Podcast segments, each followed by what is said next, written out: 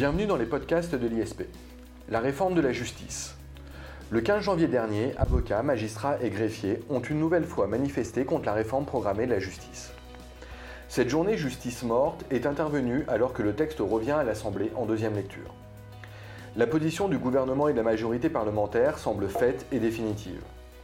La justice n'est d'ailleurs pas l'un des thèmes du grand débat national.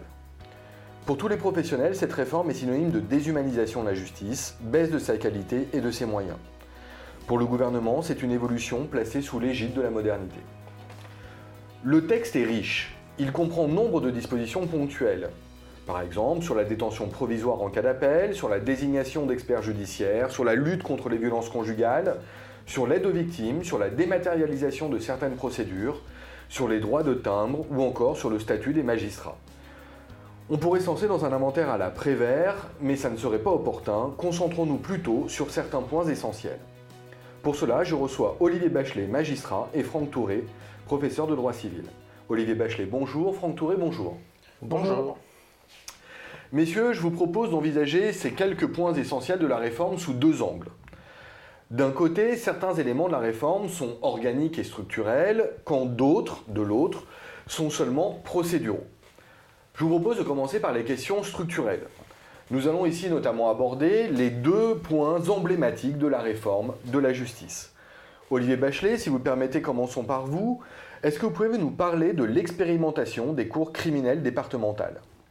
Oui, alors le projet de loi prévoit effectivement d'expérimenter dans plusieurs ressorts pendant trois ans une cour criminelle départementale. Parlait euh, initialement dans le projet de loi d'un tribunal criminel départemental.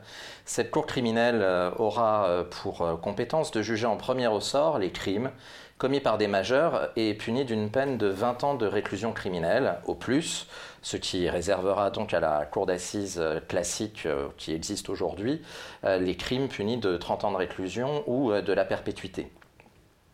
Cette cour criminelle départementale sera composée uniquement de magistrats, l'objectif étant évidemment de permettre un audiencement plus rapide des dossiers tout en garantissant la qualité des débats. L'objectif du projet de loi, c'est euh, effectivement de, tenter de résoudre l'engorgement actuel des cours d'assises, sachant que chaque année, hein, on constate une forte augmentation du délai euh, moyen de jugement euh, des crimes. Aujourd'hui, on en est à plus de 40 mois pour ce qui concerne donc le jugement des crimes, tandis que en 2013, on était aux alentours de 37, 38, 38 mois pour juger un crime. Et euh, le temps que l'on passe devant une cour d'assises pour juger un crime euh, s'allonge également chaque année. Aujourd'hui, on est quasiment à 4 jours par, euh, par affaire au sein d'une session d'assises, tandis qu'il y a une dizaine d'années, on était à moins de 3 jours. la procédure d'assises est une procédure extrêmement lourde. parce que le code de procédure pénale est un code de procédure qui en réalité n'a quasiment pas été modifié depuis le code euh, euh, d'instruction criminelle. Euh, la cour d'assises, son objectif, c'est au bout du compte de parvenir grâce à l'oralité des débats à la manifestation de la vérité. Et au cours d'une procédure d'assises, l'on doit entendre l'ensemble des témoins cités par le parquet, mais aussi cités par la défense et par les parties civiles, ce qui est extrêmement long, euh, lorsque j'enseigne à mes étudiants, je prends l'exemple euh, d'un viol qui est jugé aux assises et qui euh, mènera à l'audition, par exemple, en tant que témoin de l'institutrice de l'accusé en CM1, de son professeur de sport en 5e, et toutes ces auditions prennent énormément de temps. Alors que les affaires correctionnelles, évidemment, sont jugées de manière beaucoup plus rapide. Et euh, les agressions sexuelles en particulier sont jugées en 2-3 heures devant, un tribunal correctionnel. Alors, bien évidemment, on peut déplorer euh, que l'on consacre moins de temps à juger un dossier qui évidemment met en cause euh, énormément de choses pour à la fois les parties civiles, mais aussi pour, pour, pour la, personne mise en cause. Il n'en demeure pas moins qu'il n'est pas certain qu'entrer autant dans le détail de la personnalité de l'accusé soit particulièrement utile. Euh, très souvent, on constate en réalité que les jurés qui assistent au débat sont souvent ennuyés, voire ont tendance un peu à s'assoupir. Et pourtant, la raison peut-être s'en trouve du fait qu'on est face aussi à euh, des jurés populaires. Oui, oui, oui, l'objectif, évidemment, c'est de permettre euh, au jury d'être pleinement informé de la personnalité de l'accusé, mais encore une fois, euh, entendre les proches de l'accusé euh, permet sans aucun doute d'avoir l'essentiel de sa personnalité, étant entendu que, notamment en matière, en matière en matière sexuelle, il y a des expertises qui sont systématiquement euh, menée dans le cadre de l'information judiciaire. Et à l'occasion de la procédure d'assises, on entend euh, le ou les experts qui euh, se, sont, se, sont, chargés de la, personne mise en cause pendant l'information judiciaire. Donc il n'est pas certain qu'entendre autant de témoins soit véritablement utile.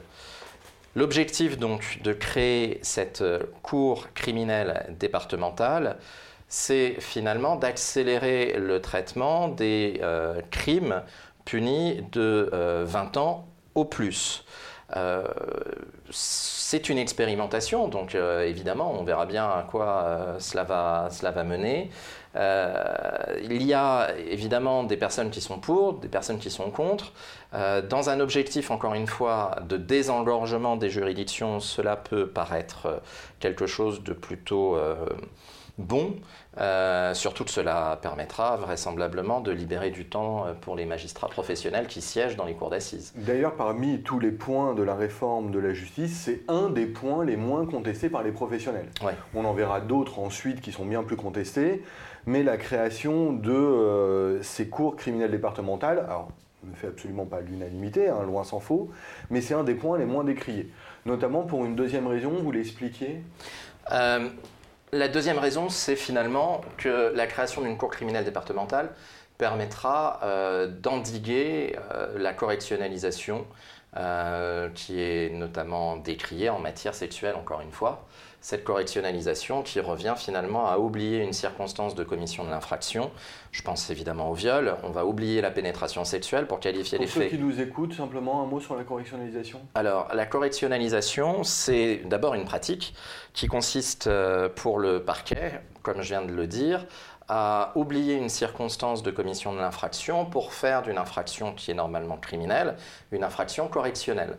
Sachant que cette pratique euh, des parquets, euh, elle a longtemps euh, été une pratique officieuse et c'est le législateur en 2004 qui a voulu encadrer la pratique de la correctionnalisation que l'on qualifie aujourd'hui correctionnalisation judiciaire.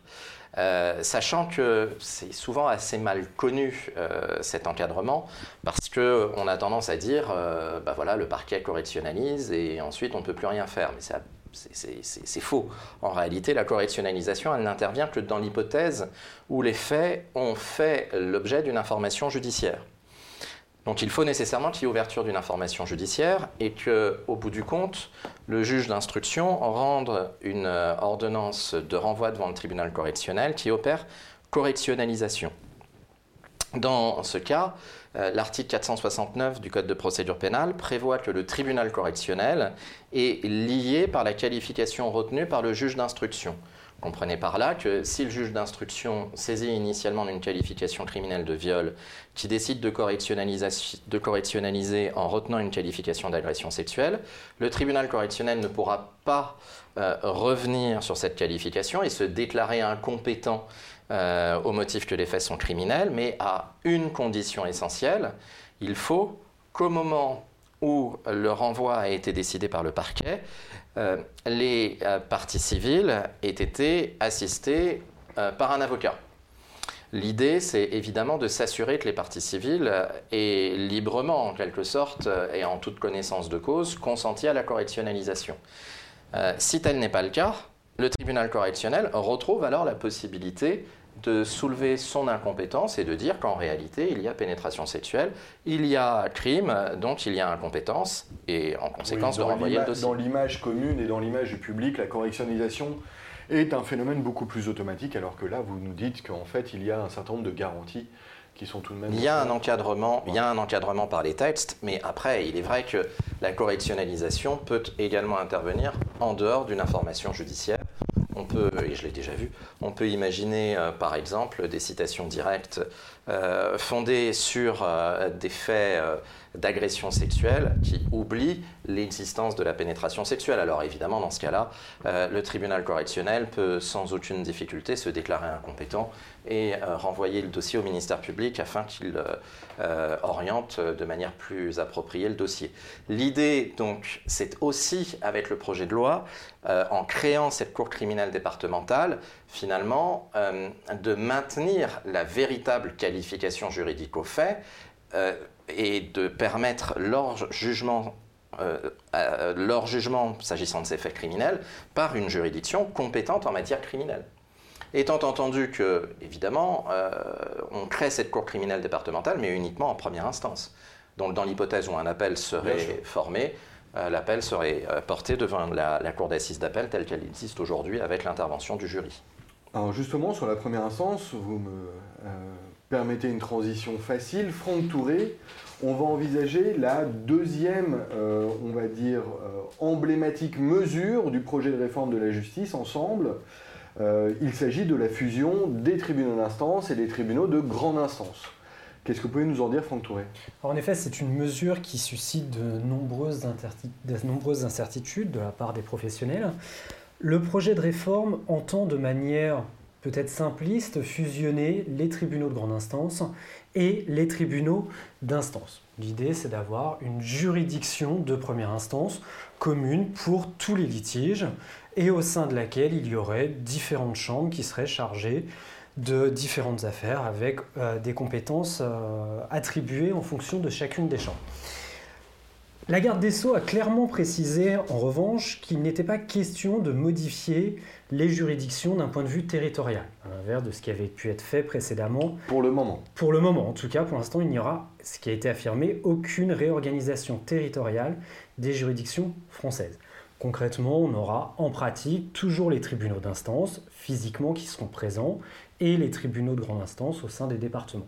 Il s'agit d'une réorganisation. Même s'il y a plusieurs tribunaux de grande instance dans un même département Non, il n'y aura qu'un seul TGI par département et ce seront avec des annexes, des chambres qui seront détachées euh, pour l'autre TGI de ce département.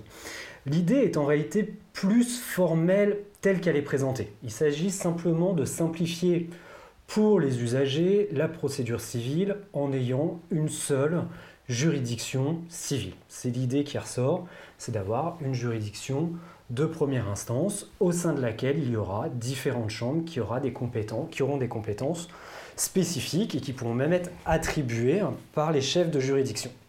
C'est pour ça que c'est simplement formel, on aura pu, et c'est toute l'incertitude d'ailleurs de cette réforme-là, qu'est-ce qui va se passer pour le code de procédure civile au niveau des règles de compétences est-ce que désormais les litiges inférieurs, par exemple à 10 000 euros, seront de la compétence d'une chambre ou est-ce que ça sera noyé dans une compétence plus générale de cette juridiction de première instance? Alors Madame la garde des Sceaux, Belloubet, a tout de même annoncé la création d'un nouveau juge, le juge dit des contentieux et de la protection, formule quelque peu euh, étrange, et dans ses propos, euh, la garde des Sceaux euh, dit clairement qu'il s'agira d'un juge de proximité. Tout à fait. C'est une résurgence de des juges de proximité qui ont été supprimés il y a quelques années. Et on est vraiment dans cette idée d'essayer de justifier cette réforme auprès euh, des professionnels, de leur dire que la justice ne va pas s'éloigner des, euh, des, justiciables. Néanmoins, il y a quand même une crainte de cette réforme-là, c'est que les chefs de juridiction pourront réorganiser à leur souhait finalement les magistrats, les greffes au sein de ces différentes chambres et on peut, en fonction du territoire, penser que les tribunaux de grande instance vont accueillir plus de magistrats et que les juridictions de proximité, même si le terme n'est pas exact, vont être désertées au profit des litiges les plus importants au sein du TGI. Oui, d'ailleurs, euh, euh, si je puis me permettre d'ajouter euh, à vos propos, euh, Franck Touré, je dois dire que lorsque j'ai lu le projet de réforme de la justice et cette idée d'un tribunal de première instance avec à côté de ce tribunal de première instance ou en marge ou à l'intérieur ou presque à l'accueil peut-être un juge des contentieux et de la protection, ça n'a pas manqué de me rappeler finalement une de mes lectures récentes. J'ai eu la chance qu'on m'offre eh bien, un journal d'un juge de paix au 19e siècle.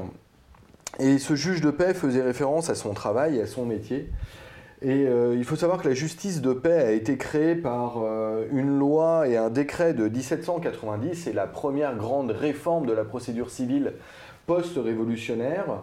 On avait alors déjà un tribunal de première instance et en marge un juge de paix euh, qui se désignait lui-même comme un juge chargé de la justice de famille et aux compétences qui ressemblent étrangement aujourd'hui à ce que l'on va euh, attribuer au juge des contentieux de la protection. Je pense à des compétences en matière évidemment de tutelle, comme le juge d'instance aujourd'hui, mais aussi des compétences un peu plus étendues en matière de famille, et je crois que c'est aujourd'hui euh, ce qu'entend le projet de réforme de la justice faire. Oui, tout à fait. L'idée, c'est vraiment de simplifier, mais cette simplification me semble vraiment qu'apparente en réalité. On va simplifier en créant cette juridiction de première instance. Certes, ça va simplifier auprès des justiciables. Néanmoins, derrière, il y a de nombreuses conséquences juridiques qui ne sont absolument pas envisagées. Je pense à toutes les règles de compétence, aux règles relatives au ressort, les règles relatives à l'appel, etc., qui ne sont absolument pas appréhendées par ce projet de loi. Et c'est ça qui est le plus dérangeant finalement, c'est qu'on modifie en apparence, peut être louable d'ailleurs cette modification, d'essayer de simplifier, d'avoir qu'une seule juridiction, mais derrière, il y a de nombreuses conséquences qui ne sont absolument pas abordées, aussi bien d'un point de vue humain, de la gestion du personnel, que d'un point de vue du budget, que d'un point de vue aussi juridique, notamment en ce qui concerne la compétence. D'accord, merci Franck Touré. Euh, sur ce point, euh, donc de la fusion des TI et TGI, il y a, je crois, un autre élément, alors qui fait peut-être la jonction entre les aspects organiques et les aspects procéduraux dans la réforme de la justice. Euh, il s'agit du dispositif destiné à euh, développer la tentative amiable pour les litiges. De quoi s'agit-il? Alors le projet, en effet, va dans le sens des, dernières réformes qu'il y a pu avoir en procédure civile, d'aller dans le sens des modes alternatifs de règlement amiable des conflits. Plusieurs aspects, plusieurs approches euh, sont envisagées dans le cadre de ce projet. Tout d'abord, il est prévu une dématérialisation des modes amiables de règlement des différends. En effet, il s'est envisagé des plateformes numériques pour certains litiges de faible valeur, euh, d'utiliser ces plateformes numériques pour essayer d'apporter aux justiciables une réponse. L'idée est intéressante dans le fond d'essayer de dématérialiser les euh, règlements des, conflits entre les personnes. Néanmoins, il y a quand même beaucoup de difficultés. Premièrement, il, il serait possible d'aboutir à un règlement amiable par voie d'algorithme. Avec un algorithme, on pourrait tout à fait envisager ici un règlement qui serait totalement dématérialisé, en dehors de toute personne. Et ça, le projet de loi l'autorise. De justice robotisée, de justice automatisée. Uniquement avec une intelligence artificielle, de pouvoir apporter une solution à un conflit. Ça me semble très dangereux dans ce sens-là, puisqu'on arriverait à une, alors, on ne peut pas dire de justice, mais à des règlements totalement dématérialisés. Et le projet va tout d'abord dans ce sens-là, en le proposant, même s'il l'encadre, Attention, ce type de règlement ne sera possible que si les personnes sont informées. Et elles devront expressément donner leur consentement à un tel mode de résolution du, conflit. Ensuite, le projet de réforme va également dans le sens des réformes qu'il y a déjà pu avoir, en imposant pour les litiges d'un certain montant, qui devrait être déterminé par décret, et pour les litiges relatifs au, conflit de voisinage, il sera obligatoire, et le juge pourra le relever d'office, de procéder à, une, à un règlement amiable du différent préalablement à toute saisine du juge. Avant, c'était simplement une possibilité, il fallait rapporter la preuve d'une tentative de règlement amiable. Désormais, ça devient une obligation de passer par une voie amiable de résolution du conflit. Et on se dirige de plus en plus, en raison peut-être de la Cour européenne des droits de l'homme aussi, vers une justice qui se situe en dehors des tribunaux désormais. D'accord, donc une déjudiciarisation toujours plus importante de la justice, d'où la critique de la déshumanisation sur laquelle on reviendra peut-être tout à l'heure. Déjudiciarisation et dématérialisation aussi. Très bien. Alors, on a, balayé les principaux aspects, je dirais, organiques de la réforme de la justice. Il y a aussi quelques éléments déterminants qui sont d'ordre plus technique. Euh, Olivier Bachelet, l'un des autres points décriés, notamment par les avocats avec force, euh, au nom des droits et libertés fondamentaux, résiderait dans l'accroissement des pouvoirs du parquet. Oui, alors sur ce point, euh, en réalité, le projet de loi s'inscrit dans une évolution continue, puisque cet accroissement des pouvoirs du parquet c'est quelque chose euh, que l'on constate euh, depuis euh, plusieurs, années, voire plusieurs décennies. En réalité, cet accroissement intervient de manière implicite ce fameux débat du maintien ou pas du juge d'instruction. Euh, on sait que plusieurs euh, projets de réforme ou avant-projets de réforme ont envisagé la suppression du juge d'instruction. Je pense euh, notamment évidemment au rapport relatif à la mise en état des affaires pénales qui avait été élaboré en 1989 et 1990 sous la direction de, Mireille Delmas-Marty et qui envisageait la suppression du juge d'instruction pour permettre finalement une mise en état des affaires pénales sous l'égide d'un magistrat du siège dont euh, le rôle serait euh, de contrôler l'ensemble des actes d'investigation euh, entrepris, entrepris évidemment à l'initiative du parquet. On n'a pas voulu supprimer le juge d'instruction. il n'en demeure pas moins que le juge d'instruction est de plus en plus marginalisé de par les textes. Et d'ailleurs, quand on regarde les dernières statistiques, on constate que euh, à peine 3% des affaires pénales passent par un juge d'instruction. Euh, Ce qui est aussi l'un des postes où il y a le plus grand turnover de toute la magistrature. Oui, exactement. D'après les derniers rapports, euh, notamment d'un syndicat de la magistrature. Oui, en effet. même si certains juges d'instruction particulièrement médiatiques, eux, restent en place, tout à fait. il est vrai que dans la plupart des juridictions, le poste de juge d'instruction n'est pas forcément le, poste le plus apprécié des, des magistrats. Il y a donc finalement une marginalisation du juge d'instruction euh, et une montée en puissance des enquêtes de police sous euh, le contrôle des magistrats du parquet. L'ouverture d'une information judiciaire, évidemment, euh, ça prend du temps, ça a également un certain coût, tandis que mener une enquête de police, eh bien, ça va généralement plus, plus vite. Et dans cette perspective, longtemps à accroître les pouvoirs euh, du parquet euh, pour précisément permettre encore un peu plus d'éviter d'avoir à saisir un juge d'instruction.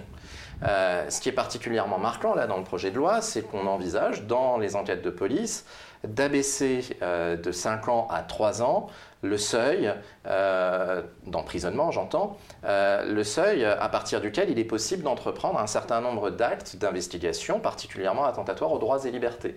Je pense par exemple aux perquisitions. Euh, aujourd'hui, une perquisition dans l'enquête préliminaire ne peut pas être menée sans l'assentiment du maître des lieux, sauf si les faits objets des investigations font encourir au moins 5 ans d'emprisonnement. Dans ce cas, alors le parquet peut saisir le juge des libertés et de la détention afin d'obtenir une ordonnance euh, d'autorisation de perquisition coercitive. Eh bien, avec le projet de loi, on abaisse le seuil à 3 ans. Alors vous allez me dire, le juge des libertés et de la détention, il est là, euh, c'est un magistrat du siège, il contrôle. Oui, vous avez raison, euh, c'est un magistrat du siège, il a toutes les garanties d'indépendance et d'impartialité. Il n'en demeure pas moins que dans la pratique, il est souvent difficile pour le juge des libertés et de la détention euh, d'avoir une connaissance parfaite d'un dossier et euh, de donner une autorisation parfaitement éclairée. Euh, d'ailleurs, on a de la jurisprudence récente hein, de la Chambre criminelle en la matière qui est venue sanctionner certaines pratiques de juges des libertés et de la détention qui autorisaient des perquisitions coercitives en procédant simplement à un renvoi aux réquisitions du parquet et sans véritablement motiver leur ordonnance. Donc l'abaissement évidemment du seuil de 5 à 3 ans euh, pose question euh, pour ce qui concerne euh, la protection des droits et libertés, parce qu'en réalité, tout ceci est mené sous l'égide d'un magistrat du, du, parquet. Je ne dis pas que les magistrats du parquet ne sont pas des magistrats, ce sont évidemment des magistrats parfaitement soucieux de la protection des droits et libertés des justiciables, mais on sait bien que la Cour européenne des droits de l'homme a développé cette approche objective euh, s'agissant de la garantie judiciaire qui consiste à dire que euh, le procureur de la République, euh, au sens de la Convention européenne des droits de l'homme, au sens en particulier de l'article 5 du droit à la sûreté, n'est pas un magistrat habilité à exercer des fonctions judiciaires, non seulement parce que il y a ce lien hiérarchique avec le gouvernement par l'intermédiaire du garde des Sceaux, mais aussi parce que, il ne faut pas l'oublier, c'est souvent oublié, parce que le parquet est une partie potentiel. Certes, dans l'enquête, les poursuites n'ont pas encore été engagées, donc il n'y a pas encore une procédure juridictionnelle, donc on ne peut pas parler de partie, mais il n'en demeure pas moins que pendant l'enquête, le parquet est une partie poursuivante potentielle et qu'il y a parfois une position difficile à assumer pour le parquetier qui, par exemple, a la mission. J'oserais dire entre deux sièges, mais c'est mal à propos. Voilà, c'est l'idée.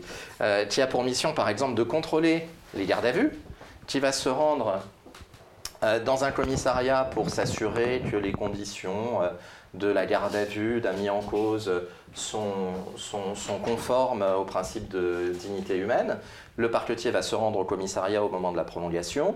Euh, le mis en cause va évidemment prendre euh, cette présence du magistrat comme un atout pour lui, euh, va prendre vraisemblablement ce magistrat comme étant quelqu'un de son côté, en quelque sorte. Et puis le lendemain, lorsqu'il sera déféré en comparution immédiate devant le tribunal correctionnel, il aura ce même magistrat du parquet qui l'accablera. Oui, il, aura une, il, aura, il y aura une réalité tout autre. Mais pourtant, l'accroissement des pouvoirs du parquet semble s'inscrire dans une idée, en tout cas c'est présenté comme tel, d'une plus grande effectivité euh, euh, de la procédure pénale, euh, être favorable à l'idée d'une meilleure justice pénale de poursuite, notamment. vous semblez nous dire presque le contraire. Alors, je pense que ce sera effectivement plus, plus effectif dans le sens où on pourra mener des investigations qui jusque-là ne pouvait être entreprise que dans le cadre de l'information judiciaire, ou bien dans le cadre de contentieux particuliers tels que la criminalité et la délinquance organisée. Je prends l'exemple euh, de l'article 27 du projet de loi qui prévoit euh, la possibilité pour le parquet, sur autorisation encore une fois du JLD, d'entreprendre des écoutes téléphoniques dès lors que les faits objets des investigations font encourir trois ans d'emprisonnement.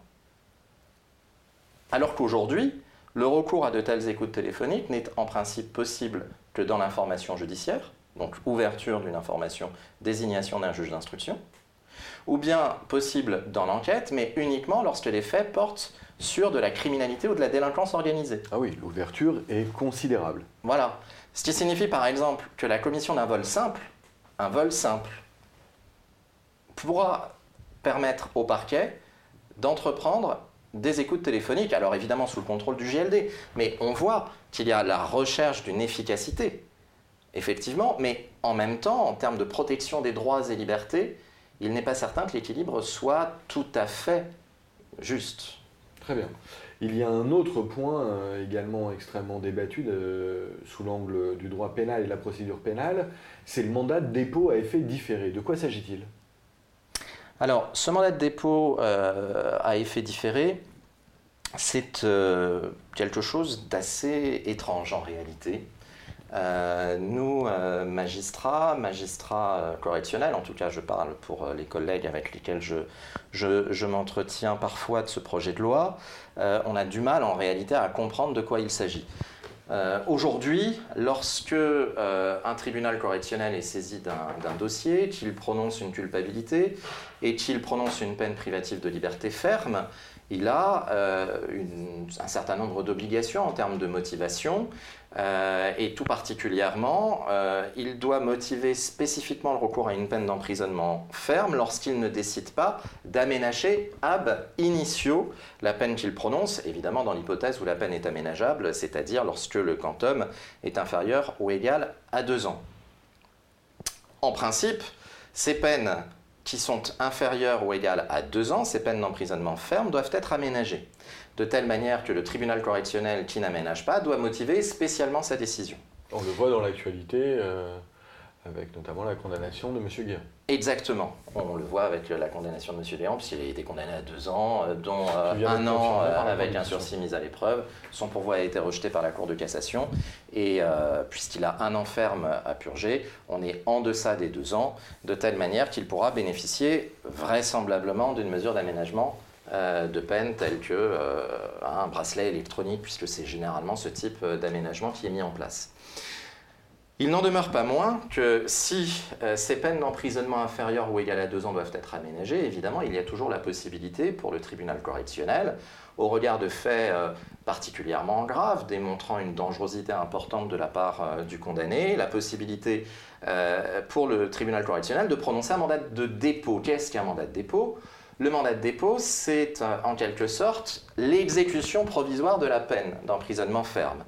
Euh, on ne parle pas d'exécution provisoire en procédure pénale, on va parler ici de mandat de dépôt. Normalement, lorsqu'une peine d'emprisonnement ferme est prononcée, euh, le condamné rentre chez lui, et euh, éventuellement va saisir le juge d'application des peines pour obtenir son aménagement ou bien attendra la mise à exécution de la peine euh, par le parquet. Mais lorsqu'il y a effectivement une gravité certaine des faits reprochés, lorsqu'il y a un risque important de réitération, le, tribunal correctionnel, pardon, sur réquisition du parquet la plupart du temps, va euh, pouvoir décerner mandat de dépôt. Alors il y a des conditions dans lesquelles je ne vais pas rentrer dans le détail, mais par exemple en comparution immédiate, le mandat de dépôt est possible, quel que soit le quantum de la peine privative de liberté prononcée.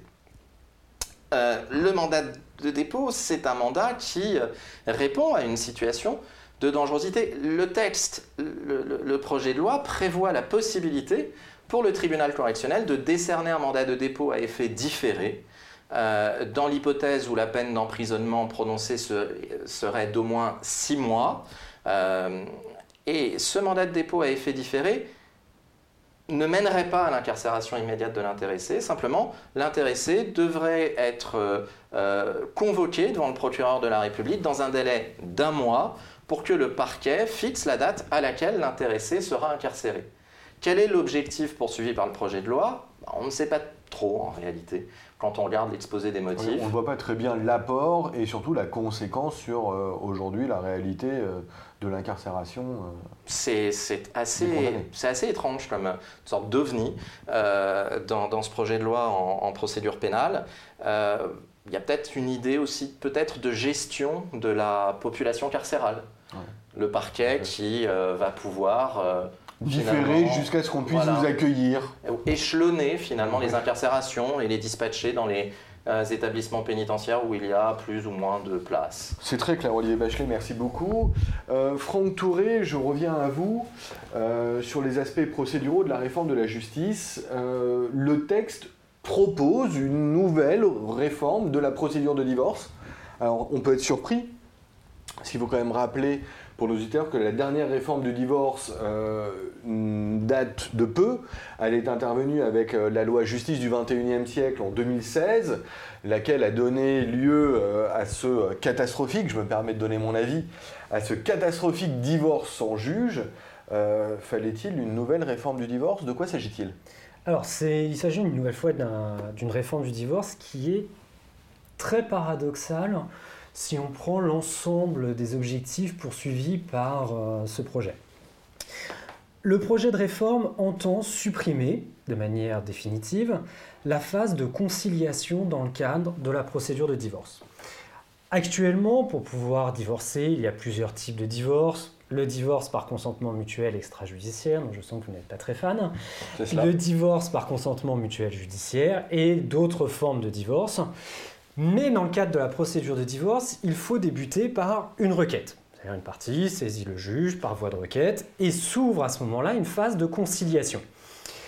Lorsqu'elle a été instaurée, cette phase de conciliation, l'objectif, c'était justement de simplifier la procédure de divorce et d'éviter que le juge n'intervienne et de pacifier le divorce. Or là, on reprend le même objectif, de simplifier une nouvelle fois le divorce en supprimant ce que l'on avait instauré. Donc ça, c'est un premier paradoxe. Il y a un deuxième paradoxe, c'est de supprimer une phase de conciliation, qui est quand même la mission du juge, d'essayer de concilier les parties, hein. ça fait partie des principes directeurs du procès, de supprimer cette phase de conciliation, alors que l'objectif général de cette réforme en procédure civile est justement d'essayer d'arriver à une tentative de conciliation ou à une tentative de médiation. L'idée est simplement finalement c'est d'essayer d'aligner la procédure de divorce sur les règles traditionnelles, les règles classiques de la procédure civile par rapport à d'autres contentieux. Et d'en raccourcir les délais quelque peu aussi. Pas nécessairement. En quoi ça peut réduire le délai? Si la phase de conciliation aboutit, on arrivera à une décision plus rapidement que si on arrivait jusqu'à un divorce au fond. C'est vrai, Franck, toi. Pas nécessairement.